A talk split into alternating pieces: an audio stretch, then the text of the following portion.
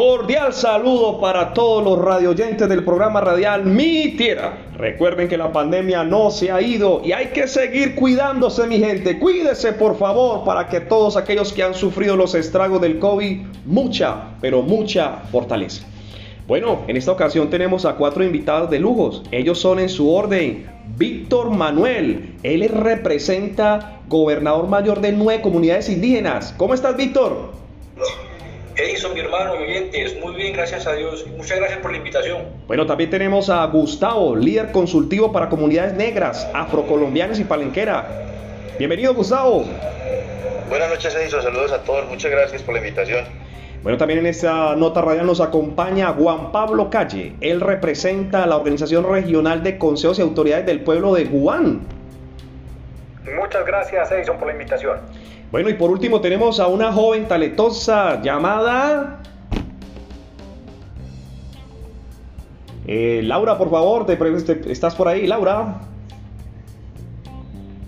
El gusto es mío, Edison, y un saludo para mis compañeros y los radio oyentes.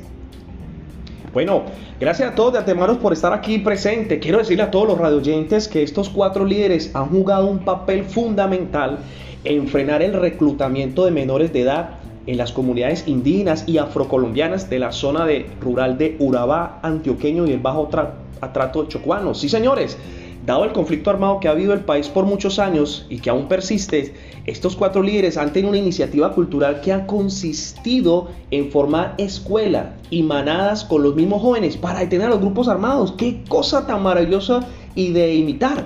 Bueno, eh, vamos a escucharles a cada uno de una manera particular.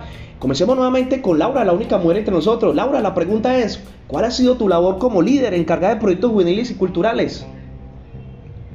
Pues Edison, mira, el objetivo de esta labor es reflexionar sobre la posibilidad del surgimiento de una ciudadanía activa. Vemos cómo a través de la cultura se van generando espacios de cambio, espacios de participación e inclusión social, la constitución de sujetos, de sujetos sociales activos. Vemos cómo los jóvenes cada vez hacen parte de estos grupos, se interesan más por temas culturales, sociales y para nosotros es muy importante finalmente generar estos espacios para alejarlos del conflicto, para alejarlos de las calles, de la delincuencia, de la degradación. Este finalmente es el propósito de nosotros. Gracias Laura, felicitaciones por esa iniciativa. Bueno, también tenemos a Gustavo Córdoba. Gustavo, líder afrodescendiente. Gustavo, cuéntanos cuál ha sido tu recorrido como líder. Gracias Edison. Eh, esta iniciativa nace a partir de la idea de, de, vivencias personales. Yo fui desplazado por la violencia, luego trabajé con la alcaldía de Medellín y a partir de ahí entendí que la mejor forma era evitar que esto se volviera a pasar y así hemos estado trabajando, tratando de alejar a los jóvenes de este tipo de conflictos y enseñándoles para que no vuelvan a vivir lo que a mí me tocó vivir. Muchas gracias. Interesante tu constancia, Gustavo. Bueno, también tenemos a Juan Pablo. Juan Pablo, tú representas una organización regional de consejos y autoridades del pueblo. Juan Pablo, háblanos sobre el, alto tasa de suicidios entre los jóvenes indígenas. Eh, Juan Pablo. Sí, Sí, eh, tengo para contarte que el elevado número de suicidios de los jóvenes indígenas del Chocó durante el 2021 y esto es debido porque la única alternativa que les ofrecen para sobrevivir es sumarse a los grupos armados. Aquí en la organización estamos consolidando los casos de suicidio de este año. El patrón que hemos documentado es que lo hacen justo después de haber recibido ofertas o amenazas para unirse a los paramilitares. Ante esta falta de opciones eh, se quitan la vida. Eh, bueno, y para esto no tenemos presupuesto. Nosotros como indígenas, eh, nosotros como indígenas, muchas gracias Edison por habernos tenido en cuenta para hacer visible ante el gobierno local y departamental y nacional esta visible problemática.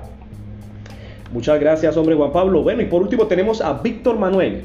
Víctor, dentro de las iniciativas de ciudadanas culturales tenemos la conformación de escuela. ¿Cuál es el objetivo de ellas? Bueno, Edison, la propuesta es que a través de deportes y programas de reconciliación podamos lograr que por lo menos algunos 500 niños, 5.000 niños eh, que oscilen entre los 6 y 13 años de edad ocupen su tiempo en actividades extracurriculares y que estos puedan formarse como gestores de paz y muy futuramente como participadores de la, de la formación ciudadana, de, en este caso pues de la, de la población más afectada. Bueno, muchas gracias a estos cuatro líderes ejemplares, a todos los radioyentes por sintonizarnos, a todos nuestros invitados especiales. Bueno, hasta una nueva ocasión. Muchas gracias.